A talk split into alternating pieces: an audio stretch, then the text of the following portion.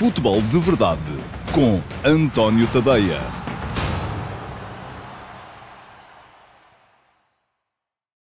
Olá, muito bom dia a todos e sejam bem-vindos à edição de 20 de março de 2021 do Q&A, o programa de perguntas e respostas para os espectadores do Futebol de Verdade. Já sabem como é que funciona, eu faço o Futebol de Verdade todos os dias, de segunda a sexta, sempre ao meio-dia e meia, nas minhas redes sociais, e isto passa na, no Facebook, no meu Twitter, no meu YouTube, no meu, no meu Dailymotion e no meu site, antoniotadeia.com. Uh, fica também uma versão uh, curta no meu Instagram uh, e depois fica também para memória futura no meu YouTube. E depois, eh, uma vez que este é um programa interativo, no qual os espectadores podem ir fazendo perguntas, há algumas eu vou respondendo durante o direto, outras não, porque não vêm na sequência do raciocínio que estou a desenvolver ou porque me escapam, eh, e todas elas são depois sujeitas a escrutínio para poderem vir a ser respondidas eh, no QA, perguntas e respostas, que vai sempre para o ar ao sábado, também ao meio-dia e meia. É gravado à sexta-feira ao final do dia mas uh, vai para o ar nos, aos sábados uh, no meu uh, site, o e no meu canal de Dailymotion. Um, são os únicos locais onde pode ver o Q&A, embora os links para estes locais depois acabem por ficar também tanto no meu Twitter como no meu... Um, Facebook. Ora bem, vamos então às perguntas para a edição desta semana, dia 20 de março, eh, que eh, basicamente são as perguntas que foram colocadas eh, entre os dias 13 e 19, 14 e 19, assim é que é, de março, segunda a sexta-feira. E vamos a isso. A primeira pergunta vem do Gonçalo Pimentel. Olá, Gonçalo, muito bom dia, obrigado pela sua pergunta. Pergunta-me o Gonçalo, que é um dos assíduos no futebol de verdade. Acha que já se pode dizer que o Benfica concluiu a retoma e que, recebendo Porto e Sporting, ainda poderá ter um papel uh, no vencedor do campeonato? Ou só depois do jogo de Braga se podem tirar conclusões? Olha, Gonçalo, uh, eu acho que só se pode tirar conclusões depois do jogo de, de Braga, de facto. O jogo que vai ser amanhã, domingo, Braga-Benfica, jogo muito importante. Um, só quem ganhar pode continuar, isto presumindo, claro, que o Sporting uh, ganha ao Vitória. Se o Sporting não ganhar ao Vitória, enfim, uma escorregadela pode não ser tão grave. Um, e o Sporting joga com a vitória já hoje, sábado, uh, mas de qualquer modo, uh, quem sair melhor deste jogo, uh, Sporting Clube Braga Benfica, e ao Braga Braga está à frente do Benfica, portanto, e ganhou na luz, portanto, se empatar até fica com vantagem no confronto direto e mantém a vantagem na classificação, portanto, ao Benfica interessará mais ganhar, uh, mas só quem sair por cima deste, deste jogo é que poderá encarar o que aí vem com mais otimismo. Agora, uh, eu não estou preparado ainda para dizer que o Benfica ou o Braga não estão fora da, da, da corrida ao título. Há uma maneira eu já falei dela aqui durante a semana no Futebol de Verdade, de uh, usar uma regra não escrita, uh, que é a chamada regra do bom senso, para definir quem é que está, na verdade, dentro da corrida ao título num determinado campeonato. e essa regra diz-nos o seguinte: que estão dentro da corrida todas as equipas que tiverem mais jogos por disputar do que pontos de atraso para o primeiro lugar, um, somando-se aí, eh, sendo que um jogo com confronto direto com o primeiro valerá por 3. Porquê? Porque pode somar 3 pontos e impedir o adversário de os somar. Ora, se tivermos em conta que estamos a 11 jornadas do fim, uh, que o uh, Sporting Clube Braga e o Benfica já estão bastante distantes, é preciso ter isso em conta também.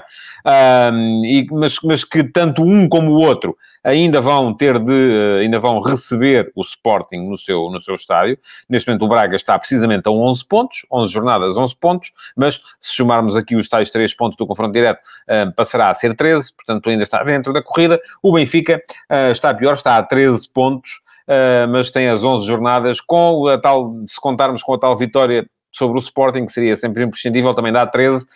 Um, eu acho que o Benfica, se não ganhar em Braga, fica fora de acordo com esta, com esta regra não escrita, que é a regra do bom senso. Uh, da mesma forma que o Braga, se não ganhar ao Benfica, isto se o Sporting, obviamente, ganhar ao Vitória, também fica fora. Portanto, estamos aqui perante um jogo de mata-mata entre, entre dois uh, adversários uh, que eu tinha na minha lista de candidatos ao título, ou melhor, eu no início até falei mais em Benfica e Porto, sendo que Sporting e Braga eu olhava para eles como outsiders.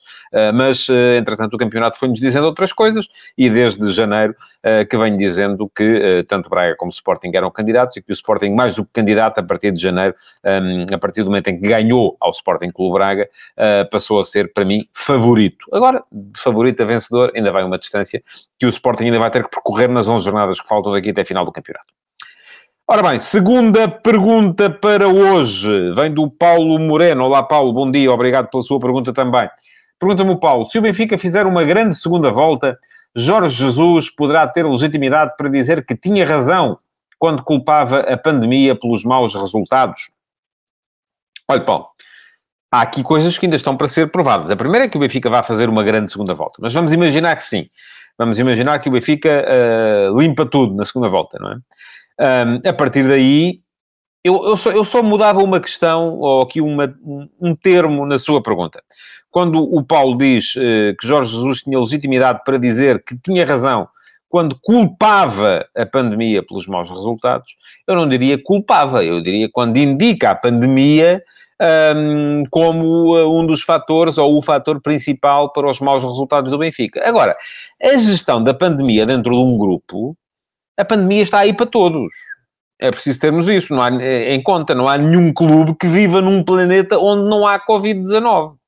Todos os clubes vivem num planeta onde há Covid-19, todos os jogadores vivem num país onde há Covid-19, e depois, se de facto houve uns que tiveram mais uh, cuidado do que outros, se houve uns que tiveram, lidaram melhor com uh, o isolamento dos surtos do que outros, se houve uns que tiveram mais sorte e outros tiveram mais azar, enfim, eu acho que sorte e azar são coisas que entram um pouco nesta, quando estamos a este nível. Isso já é outra questão. Portanto, o que é que eu admito aqui perfeitamente? É claro que a Covid-19, a pandemia de Covid-19 influi nas corridas aos títulos em todo o lado. Mas a culpa não é da Covid-19. A culpa é e será sempre dos clubes pela forma como foram capazes de lidar com ela ou não. É claro que ninguém está livre de apanhar. Eu posso estar aqui em casa e ter azar.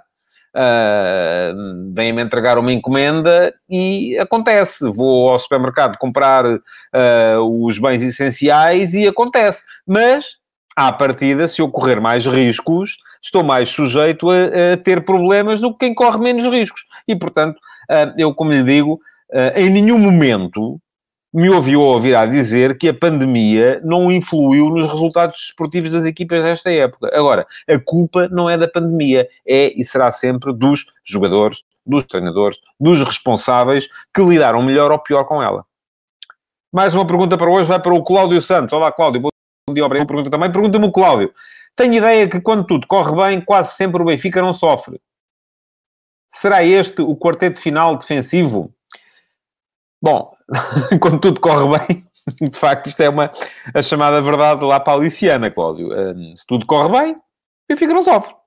Mas se tudo corre bem aos adversários, o Benfica sofre. E se tudo corre mal ao Benfica, enfim, não é? Portanto, uh, mas uh, a pergunta está aqui precisamente por causa da forma como a remata. Será este o quarteto final defensivo? Ora bem, vamos assumir que Jorge Jesus vai jogar até ao final da época com quatro atrás. E eu tenho dúvidas acho que vai haver jogos em que ele vai ceder à tentação de jogar com uh, três ou cinco, portanto, e vamos ver se não vai ser já assim em Braga, uh, com Otamendi, Lucas Veríssimo, Vertonghen e uh, depois o Diogo Gonçalves na direita e o Grimaldo na esquerda.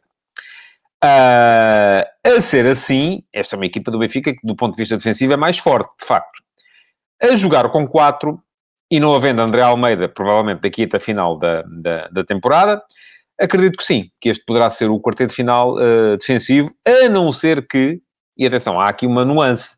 Uh, o Benfica pode até, inclusive, jogar com Vertonghen como lateral esquerdo, adiantar Grimaldo para o meio campo. Foi um bocadinho isso que fez, embora na altura não tivesse ainda Lucas Veríssimo, e como não tinha Lucas Veríssimo, uh, quem fez essa missão, lateral esquerdo, terceiro central, foi o Nuno Tavares, aparecendo o Grimaldo como médio, e até foi ele que foi lá à frente marcar o, golo do Benfica contra o Futebol do Porto no Dragão. Uh, mas uh, creio que se olharmos para uma defesa a 4, acho que este é o quarteto em que, que o Benfica mais vezes vai utilizar daqui até a final da época, sim. Acho que o Diogo Gonçalves ganhou a posição ao, ao, uh, ao Gilberto. É um jogador que, sobretudo do ponto de vista ofensivo, parece-me mais assertivo, mais seguro, mais criativo, com mais capacidade para desequilibrar do que o brasileiro. Um, acho que Otamendi não se mexe, porque ainda assim é dos uh, centrais do Benfica, aquele que consegue aliar melhor liderança em campo, uh, capacidades físicas e uh, experiência, capacidade para uh, ser importante dentro do equilíbrio geral da equipa. O Lucas Veríssimo, em condições normais, pode vir a ser um fenómeno, acho eu. Um, é um excelente jogador, parece-me que foi um excelente negócio para o Benfica pelo valor que pagou por ele. Uh, mais veloz do que, do que o Vertonghen, uh, e por isso mesmo poderá ter ganho a posição de central pela esquerda ao, ao, ao, belga. E o Grimaldo, na maior parte dos jogos, é um jogador que dá um apoio ofensivo à equipa que o Vertonghen a jogar como lateral esquerdo não dará. Portanto, creio que, para responder diretamente à sua pergunta, em condições normais, daqui até final da época, se o Benfica jogar com 4 atrás, o quarteto defensivo mais habitual será de facto este: Diogo Gonçalves, Otamendi, uh, Lucas Veríssimo e Grimaldo.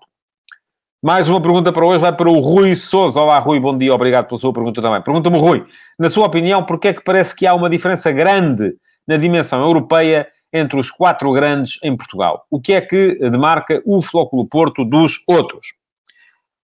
Olha, Rui, eu acho que tem a ver, sobretudo, com uma questão que são resultados. Mas ainda assim, e eu estou só aqui a ir buscar os meus apontamentos para não dizer nenhuma asneira, se formos a ver, Uh, a diferença entre o Porto e o Benfica, uh, em termos de resultados internacionais na última década, não é assim tão grande. Uh, há uma diferença, o Porto esteve melhor, globalmente melhor do que o Benfica, mas a diferença nas nossas cabeças tem muito a ver com um, gestão de expectativas. Porque o Benfica, mal do meu ponto de vista, costuma entrar nas épocas quase todas a dizer que vai ser campeão da Europa, eh, que vai arrasar tudo aquilo que lhe aparece pela frente e depois, quando não arrasa, é um bocadinho como aquela ideia, está, está a ver aquela ideia que se usa muitas vezes a dizer que nos clássicos geralmente ganha quem está pior. Não é verdade. Isso está provado uh, em termos estatísticos. No entanto, aquilo que a nossa memória retém são os jogos em que ganhou quem esteve pior. Porquê? Porque foram aqueles que nos surpreenderam. Quando ganha quem está melhor, a gente nem, nem repara, siga em frente e não nem nos lembramos do jogo durante muito mais tempo. Assim acontece a mesma coisa. O Benfica entra sempre nas épocas a dizer que vai arrasar tudo e todos, e depois, quando não arrasa, a malta lembra-se. É, o Benfica esteve mal em termos europeus. O Porto, como é uma equipa que faz uma gestão de expectativas muito mais inteligente, não só tem estado de facto melhor em termos de resultados do que o Benfica lá fora, mas, sobretudo, não desilude. Uh, e se formos a ver, ora bem, temos o Porto neste momento como única equipa portuguesa nas 16 uh, equipas que continuam em prova nas provas europeias uh, para o mês de abril. Um, já aconteceu isso na Liga dos Campeões há dois anos. O Porto esteve também nos oitavos de final, nos quartos de final da Liga dos Campeões, mas nesse ano o Benfica também esteve nos quartos de final da Liga Europa. Um, há, há, em 2017-18, a única equipa portuguesa em prova por esta altura era o Sporting, estava nos quartos de final da Liga Europa. Vamos mais para trás e chegamos, por exemplo, a 2015-16. E aí tivemos o Benfica nos quartos de final da Liga dos Campeões e o Braga nos quartos de final da Liga Europa. Andamos mais um bocadinho para trás, 14-15, tivemos o Porto nos quartos de final da Liga dos Campeões. Em uh, eh, 13-14 tivemos Porto e Benfica nos quartos de final da Liga Europa. 12-13, Benfica nos quartos de final da Liga Europa. 11-12, Benfica nos quartos de final da Liga dos Campeões e Sporting nos quartos de final da Liga Europa. 10-11, Porto, Braga e Benfica nos quartos de final da Liga Europa. Portanto, se formos a ver, tivemos o Porto em uma, duas, três, uh, quatro, cinco ocasiões, sendo que dessas três, isto em 10 anos, dessas três foram uh, na Liga dos Campeões, o que naturalmente chama muito mais a atenção. Uh, tivemos o Benfica uh, nos quartos de final da Liga dos Campeões duas vezes, mas ao mesmo tempo três vezes nos quartos de final da Liga Europa. Uh, portanto, o Porto está melhor, mas não está assim tão melhor uh, a ponto de termos aquela ideia que anda muito por aí vulgarizada de que o Porto na Europa é o único clube com o qual os portugueses podem contar para somar pontos. Não tem sido assim, o Benfica também tem contribuído e o Sporting e o Sporting Clube Braga também têm contribuído, apesar de menos do que aquilo que se calhar uh, os seus adeptos gostariam. Mais uma pergunta para hoje vai para a Carla Sofia. Olá, Carla, muito uh, bom dia, obrigado pela sua pergunta também. Pergunta-me a Carla, se o Porto terminar em quarto no campeonato e ganhar a Champions, existe a possibilidade de mais uma equipa portuguesa se qualificar para a fase de grupos? Sim. Uh, a, a colocar-se esse cenário, o que é que ia acontecer? Iríamos ter o primeiro e o segundo classificados de Portugal diretamente na fase de grupos da Liga dos Campeões, O Futebol Clube Porto também diretamente na fase de grupos da Liga dos Campeões, uh, por ter sido o vencedor da competição no ano anterior. E o terceiro classificado da Liga Portuguesa a disputar os playoffs de acesso à fase de grupos da Liga dos Campeões também. Portanto, podíamos até vir a ter uma situação de quatro equipas portuguesas na fase de grupos da Liga dos Campeões. Já viu que maravilha que era? Eu acho que os adeptos do Porto não iam uh, achar muita piada a ideia de ficar em quarto no campeonato, mas uh, se em contrapartida uh, ganhassem a Liga dos Campeões, se calhar já assinavam por baixo esta ideia que a Carla Sofia deixou aqui. Mais uma pergunta para hoje para o Vasco Batista. Olá Vasco, bom dia uh, e muito obrigado pela sua pergunta. Foi uma pergunta que foi feita duas vezes esta semana uh, e eu apercebi-me dela na edição do Futebol de Verdade de sexta-feira e prometi ao Vasco que ia responder uh, no Q&A, porque na altura, enfim, se fosse explicar tudo aquilo que vou explicar aqui agora, não teria tido tempo para terminar aquilo que queria dizer no Futebol de Verdade e, portanto, vou explicar agora aquilo que o Vasco quer. E pergunta-me o Vasco Gostaria que abordasse um pouco a, a Liga Conferência da UEFA, portanto, a UEFA Conference League, como vai apurar equipas, qual o impacto financeiro, etc. Ora bem, para a segunda parte da sua pergunta não há resposta. A UEFA ainda não divulgou um, os prémios. Estamos ainda todos à espera de saber, mas é de supor que sejam inferiores um, aos prémios da, uh, da Liga Europa. Isto porquê? Porque, de facto, a, a UEFA Conference League é uma espécie de terceira divisão das competições europeias. Há um escalonamento claro em que a primeira divisão é a Liga dos Campeões, a UEFA Champions League, a segunda divisão é a Liga Europa, a UEFA Euro, Europa League, e a terceira divisão é a, a Liga Conferência, ou a UEFA Conference League. A ideia da criação desta Conference League foi a de assegurar a participação de mais países uh, durante mais tempo nas competições europeias. Porquê? Porque no sistema atual, aquilo que temos é que muitas vezes uh, os países que estão do 15º, 16º lugar do ranking para baixo, uh, limitavam-se a jogar as pré-eliminatórias.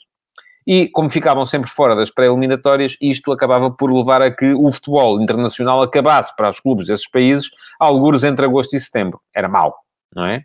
Até setembro só em casos como o deste ano, porque uh, uh, a pandemia atrasou tudo.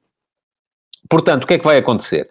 Uh, com esta nova competição, um, a UEFA assegura, através da forma como distribui as vagas e a, a forma como coloca os clubes a jogar as pré-eliminatórias, assegura que haverá mais países em competição durante a fase de grupos. como é que isto vai funcionar? Vai funcionar assim. Para já, a Liga Europa vê reduzida a sua atual fase de grupos de uh, ah, 48 para 32 equipas. Ou seja, em vez de ter, como tem neste momento, uh, ah, 12 grupos, passa a ter apenas 8. Tal como tem a Liga dos Campeões e tal como vai ter também a uh, Conference League. Portanto, vamos passar a ter 96 equipas a discutir as fases de grupos, portanto, em princípio, a jogar competições europeias até ao mês de dezembro, até ao início de dezembro, um, e, uh, e, e, além de, em vez das, das, atuais 80. Portanto, há mais 16 equipas a participar. Uh, depois, há várias... A forma como isto está organizado daí para a frente também dif, difere. Porquê? Porque, por exemplo, temos que as, ah, na Liga dos Campeões, para já, durante o ano, tudo se vai manter igual, depois vai mudar tudo também, mas uh, lá chegaremos. Uh, isto é, os dois primeiros de cada grupo passam para os oitavos de final e os terceiros classificados vão uh, cair na Liga Europa. Na Liga Europa funciona tudo igual também. Os dois primeiros de cada grupo passam para os terceiros oitavos de final, portanto, passam a ser uh, 16 um, equipas mais aquelas que caem da Liga Europa.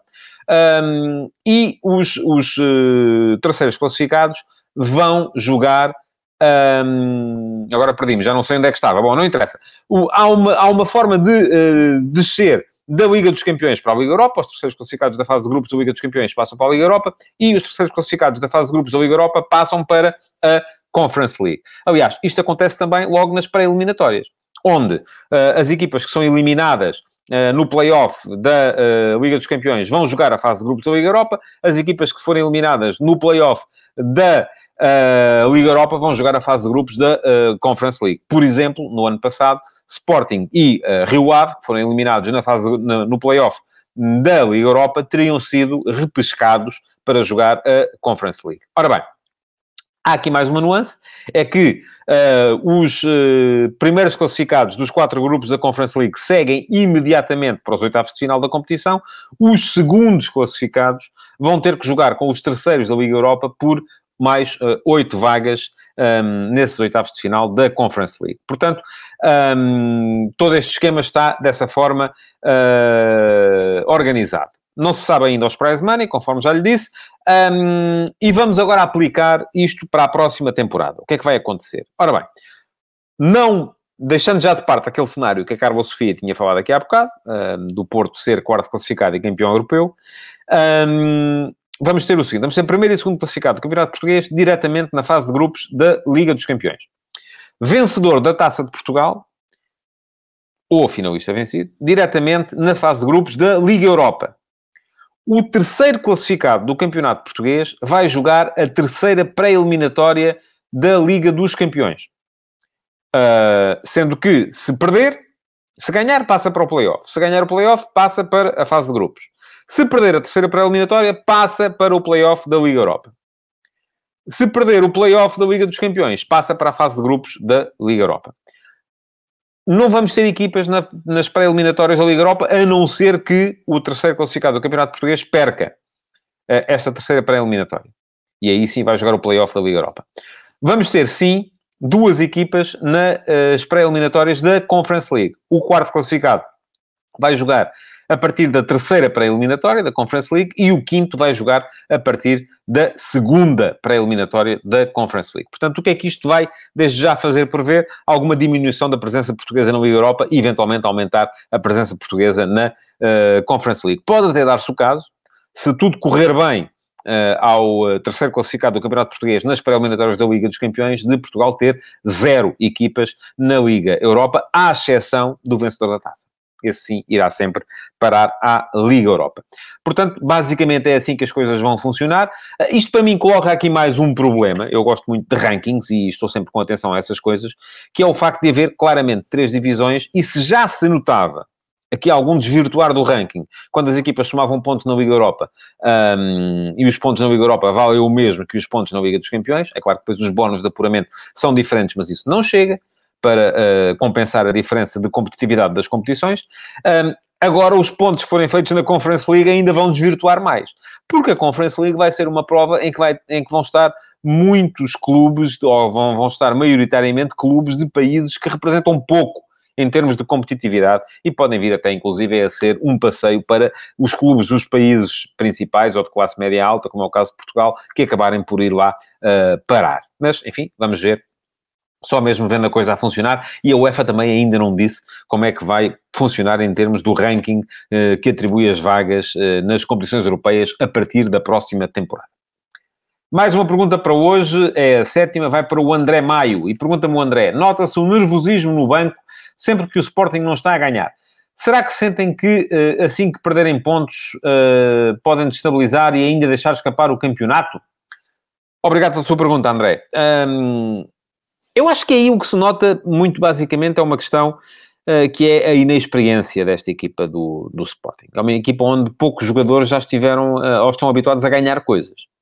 E isso, naturalmente, faz com que cresça a ansiedade à medida que o objetivo se aproxima. Agora, se é isso que o grupo sente ou não, não sei, não lhe consigo dizer. Eh, eu continuo a dizer que uma grande prova para esta equipa do Sporting é a reação à primeira derrota no campeonato. Mas com certeza que o Ruben Amorim, se lhe disserem assim, olha, queres mostrar que a equipa é capaz de reagir bem à primeira derrota do campeonato ou preferes ir até ao fim do campeonato sem perder? Ele com certeza escolhe a segunda uh, hipótese e não está nada preocupado em perceber como é que a equipa reage à primeira derrota no campeonato. Um, vamos ver, o Sporting ainda tem jogos difíceis daqui até a final da época. Tem uma vantagem ainda assim apreciável. São 10 pontos para o segundo classificado, com o qual já não joga. Uh, havendo 11 jornadas por disputar, este próximo jogo é muito importante para o Sporting, porque tem algumas ausências. O jogo de mais logo contra o Vitória Sport Clube. Um, e porque uh, Benfica e Braga vão jogar um com o outro.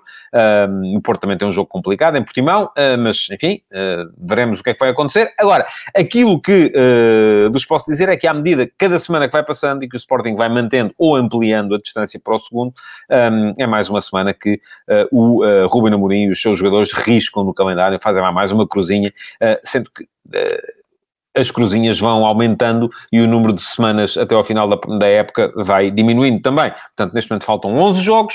O Sporting tem a certeza absoluta de que será campeão se ganhar 8 destes 11 jogos. Pode perder os outros 3. Ou mais, será campeão se ganhar 7 destes 11 jogos e empatar 3. Uh, portanto, uh, acaba por ser tem aqui alguma margem para gerir. Uh, não acho que haja razão para grande nervosismo, a não ser também alguma diminuição na produção ofensiva de uma equipa que também, do ponto de vista defensivo, está, tem estado muito, sempre muito, muito segura. Mais uma pergunta para hoje para o José Fidalgo. Olá, José, bom dia, obrigado pela sua pergunta também. Até que ponto isto, e sendo que o isto são os 3 a 0 que apanhou uh, do uh, Dinamo Zagreb na Liga Europa esta semana, foi a machadada final de José Mourinho no Tottenham, face à classificação na Premier e é esta humilhação na Liga Europa. Ora bem, não está fácil para o José Mourinho, sobretudo porque uh, no seguimento da, da, da, derrota o José Mourinho voltou a cair eh, em cima dos jogadores com uh, uma violência um, extraordinária. O Tottenham é neste momento oitavo na Premier League, tendo um jogo a menos, está a seis pontos uh, do, uh, do, do, quarto lugar, que é o lugar que dá a qualificação para a Liga dos Campeões, e que é o mínimo dos mínimos uh, que, a equipa do Tottenham, a que a equipa do Tottenham pode aspirar esta época. é verdade que está na final da Taça da Liga, tem pela frente o Manchester City, não vai ser um jogo fácil, e Mourinho tem duas maneiras de se sair bem desta temporada. Tinha três, uma delas perdeu agora em Zagueiro. Uma delas é ganhar a Taça da Liga, enfim, eh, recordem que o José Mourinho, no primeiro ano do Manchester United, ganhou a Taça da Liga e a Liga Europa. E mesmo assim, ao fim de um ano, já lhe estavam a, a, a jurar pela pele. A outra forma é chegar pelo menos a um dos quatro primeiros lugares na, na Premier League. Não está fácil. Nem para uma coisa, nem para a outra. Acredito que, hum, das duas uma, ou José Mourinho consegue um destes objetivos, e nesse caso, naturalmente, poderá uh, ter margem para uh, reformular o plantel, desfazer-se dos jogadores que ele já acusou de não terem uh, vontade de ganhar, porque já terão ganho muito em toda a sua vida, e se calhar aí é disso que o Tottenham precisa, ou não o consegue e dificilmente conseguirá um, convencer o Daniel Levy a apostar nele e, sobretudo, em dar-lhe carta branca para fazer com o plantel aquilo que o José Mourinho achará que deve ser feito. Uh, portanto, as coisas não estão nada fáceis para o treinador português uh, no Tottenham e uh, os próximos, as próximas semanas vão ser definidoras a esse nível. Eu estou muito curioso em ver a utilização dos jogadores do Tottenham daqui até final da época, para perceber se há de facto jogadores que foram arriscados ou não. Vou só aqui deixar mais uma ideia a este propósito. Uh, estava a pensar nisso, uh, a ouvir uh, ontem José Mourinho falar sobre os seus jogadores e o caráter dos seus jogadores, na, na, depois da derrota por 3 a 0 contra o Dinamo Zagreb, e a lembrar-me daquilo que Mourinho fez no seu primeiro trabalho como treinador principal. Quando chegou ao Benfica, o José Mourinho foi buscar uma série de jogadores à equipa B, lembro-me do Geraldo, o irmão do, do, do, do Bruno Alves, um, jogadores da equipa B que iam para os treinos e rasgavam, batiam e que tinham uma missão apenas uh, na, naquele grupo, uh, que era uh, de obrigar os consagrados a esforçar-se. Obrigar os consagrados a dar tudo em cada treino, a perceber que aquilo era para ir até ao fim. Um, Chamava-lhe o Mourinho os metralhas, era este o nome que ele dava a estes jogadores. Um, ora, este ano, no Tottenham, se era disso que Mourinho achava que precisava, não foi isso que teve porque aquilo que lhe apareceu foi um jogador como o Gareth Bale, multimilionário e que já não tem rigorosamente nada a provar, um, mas que foi uma contratação no sentido diametralmente oposto àquele que se calhar o Mourinho quereria, não sei, e àquele que, em princípio, o Mourinho quererá para a próxima temporada. Um, veremos o que é que vai acontecer e, sobretudo, se o Mourinho terá ou não uh, a margem negocial para impor as suas ideias a Daniel Levy no final da época. Isso vai depender muito, mas muito mesmo, uh, do Tottenham conseguir chegar até ao final da época numa posição entre os quatro primeiros. E atenção, o Chelsea neste momento é quarto e está a seis pontos. E o Chelsea está uma equipa muito difícil. O Porto com certeza vai um, a perceber-se nos quartos de final da Liga dos Campeões. Mais uma pergunta para hoje, vai para o Diogo Garcia. Olá, Diogo, bom dia, obrigado pela sua pergunta também. Pergunta-me o Diogo, na sua opinião, Marega vai continuar no Porto na próxima época? Será que há no plantel algum jogador que o possa substituir, tendo em conta o modelo de jogo atual? Olha, eu acho que, enfim, se o Marega vai continuar ou não, não sei. Que o Marega devia continuar, pensando nos seus próprios interesses, já o tinha dito aqui. Sim, disse-o logo no início da época, um, que achava que tanto Marega como Otávio acabariam por renovar. Uh, porquê? Porque tenho a noção, embora o Otávio se calhar é diferente. O Otávio consegue, uh, depois desta campanha na, na Champions, um, consegue entrar numa equipa de topo num dos principais campeonatos da Europa. Uh, em relação ao Marega, tenho dúvidas.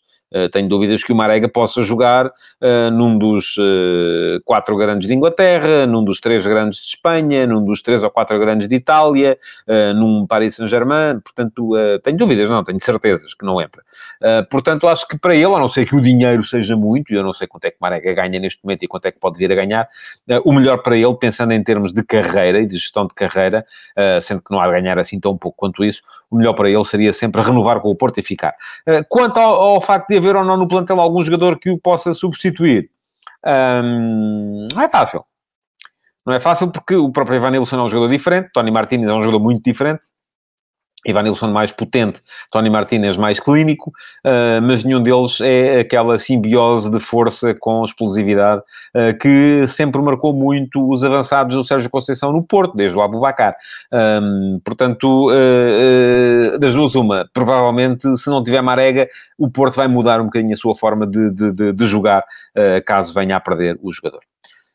Temos mais três perguntas ainda para hoje e a antepenúltima vai para o André Tomás. Olá, André, bom dia, obrigado pela sua pergunta. Pergunta-me, André, como viu ontem a exibição do Famalicão? Ontem, isto já foi na segunda-feira.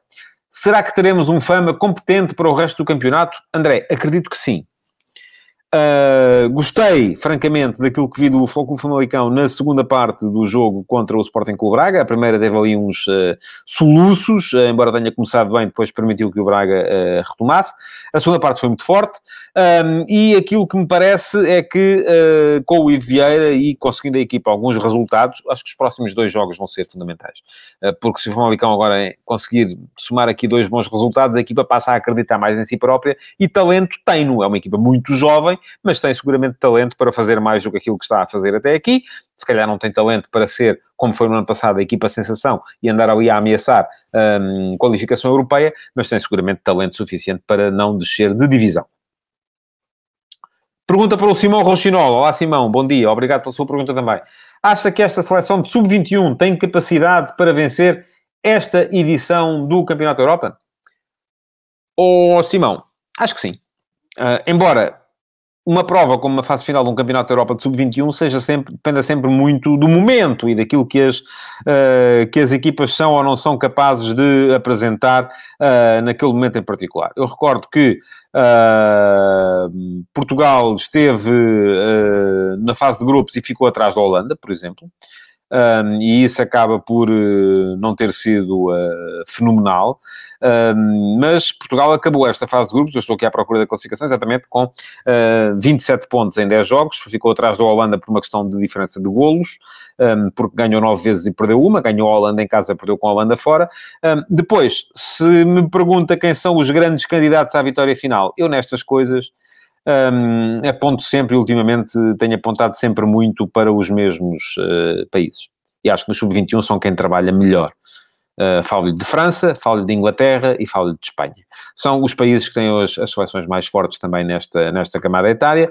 Um, a própria Holanda e Portugal podem perfeitamente lá chegar. Um, não colocaria fora de hipóteses uh, a ideia de ser a Alemanha um, a vencedora, mas uh, à partida parece-me que o vencedor vai sair deste, deste lote de, de, de, de países. E mais uma pergunta para hoje, que é a última, tem também a ver com o Sub-21 e vai para o Ricardo Freitas. Olá, Ricardo, bom dia, obrigado pela sua pergunta também. Pergunta-me o Ricardo, como explica a súbita convocação de Francisco Conceição e a não convocação de Gonçalo Ramos ou Fábio Silva? Houve muitas perguntas uh, esta semana relativas à convocatória de Rui Jorge para o, a do Campeonato Europa de Sub-21. Um, e a minha resposta a todas elas é porque é isso que o selecionador acha que uh, melhor serve a equipa. Há uma ideia que um, é bom que todos tenhamos em mente. E houve muita gente aqui a falar também do Gonçalo Inácio, por exemplo, porque é que não estava convocado o Gonçalo Inácio quando é titular do Sporting e está convocado o um, Diogo Leite, que não é titular no Porto. A ideia é que o uh, Rui Jorge uh, vai para a guerra com os jogadores que conhece melhor, que são os jogadores que que ele já traz nesta equipa desde o sub-17. Estiveram no sub-17, estiveram no sub-19, uh, estiveram no sub-20, estão agora no sub-21. Uh, portanto, uh, é, é, uma equipa à qual se, se fazem de vez em quando alguns acrescentos, até para compensar algumas perdas. Um, de jogadores que, entretanto, ascendem à seleção principal. E pergunta-me o Ricardo, por exemplo, pelo Francisco Conceição, eu acho que a chamada do Francisco Conceição terá muito a ver com o facto de não haver Pedro Neto porque são jogadores muito parecidos, muito fortes 1 para 1, que vão para cima do adversário, que uh, são fortes no drible, que têm descaramento para encarar o adversário, um, e se calhar não haveria, enfim, o Trincão é um bocadinho esse jogador também, mas se calhar não haveria mais gente nesta, nesta uh, faixa etária com essa com essas características. Um, em relação ao Gonçalo Ramos e ao Fábio Silva, enfim, achará com certeza o Rui Jorge que fica mais bem servido com outros jogadores. Eu o Fábio Silva não tenho visto tanto assim, não, não consigo ver todos os jogos do, do, do, do, do Wolverhampton. Uh, Gonçalo Ramos também não, mas é porque ele tem jogado pouco e, portanto, se calhar uh, tem um bocado a ver com isso, embora isso não tenha sido uh, entrava à convocação de outros jogadores que também não tenham jogado tantas vezes assim e mesmo assim estão uh, na lista. Portanto, eu acho que tem muito a ver com isso, com as convicções próprias do selecionador e é ele que escolhe. não podemos agora aqui de repente achar, e aquilo que alguém me dizia também aqui nos comentários durante esta semana, numa edição do Futebol de Verdade, é que em 10 treinadores teríamos 10 convocatórios diferentes e então se alargarmos isto aos adeptos, em cada adepto faria uma, uma lista diferente com certeza, portanto não podemos ter a pretensão de estar todos de acordo, nem de achar que a nossa verdade é a verdade absoluta. Um, para já a equipa é esta, eu creio que ainda haverá ali uh, alterações, porque entretanto o, o Jota não pode ir, lesionou-se, há dúvida sobre o Rafael Leão, uh, portanto se calhar ainda vão aparecer o... Um, o Fábio e o Gonçalo. Vamos a ver, daqui até à, à prova, uh, quem é que o Rui Jorge opta por chamar. E pronto, chegamos ao fim então do Q&A de hoje sábado, dia 20 de março. Uh, é um QA que diz respeito às edições do Futebol de Verdade entre os dias 15 e 19 de março. Agora sim é que está certo. Eu já disse 13, já disse 14, mas é 15. Uh, ah, portanto, segunda a sexta-feira. Queria agradecer-vos por terem visto o Futebol de Verdade durante a semana, por terem estado aí desse lado agora no Q&A, por terem deixado as vossas perguntas e não se esqueçam que podem sempre partilhar esta edição do Q&A nas vossas redes sociais. Aí embaixo há um botãozinho que permite partilhar em tudo aquilo que é rede social uh, para que os vossos amigos saibam que vocês fizeram perguntas, que elas foram respondidas e fiquem também a saber quais são as respostas. Muito obrigado então, um resto de bom fim de semana a ver muito futebol. Futebol de Verdade, em direto de segunda a sexta-feira, às 12h30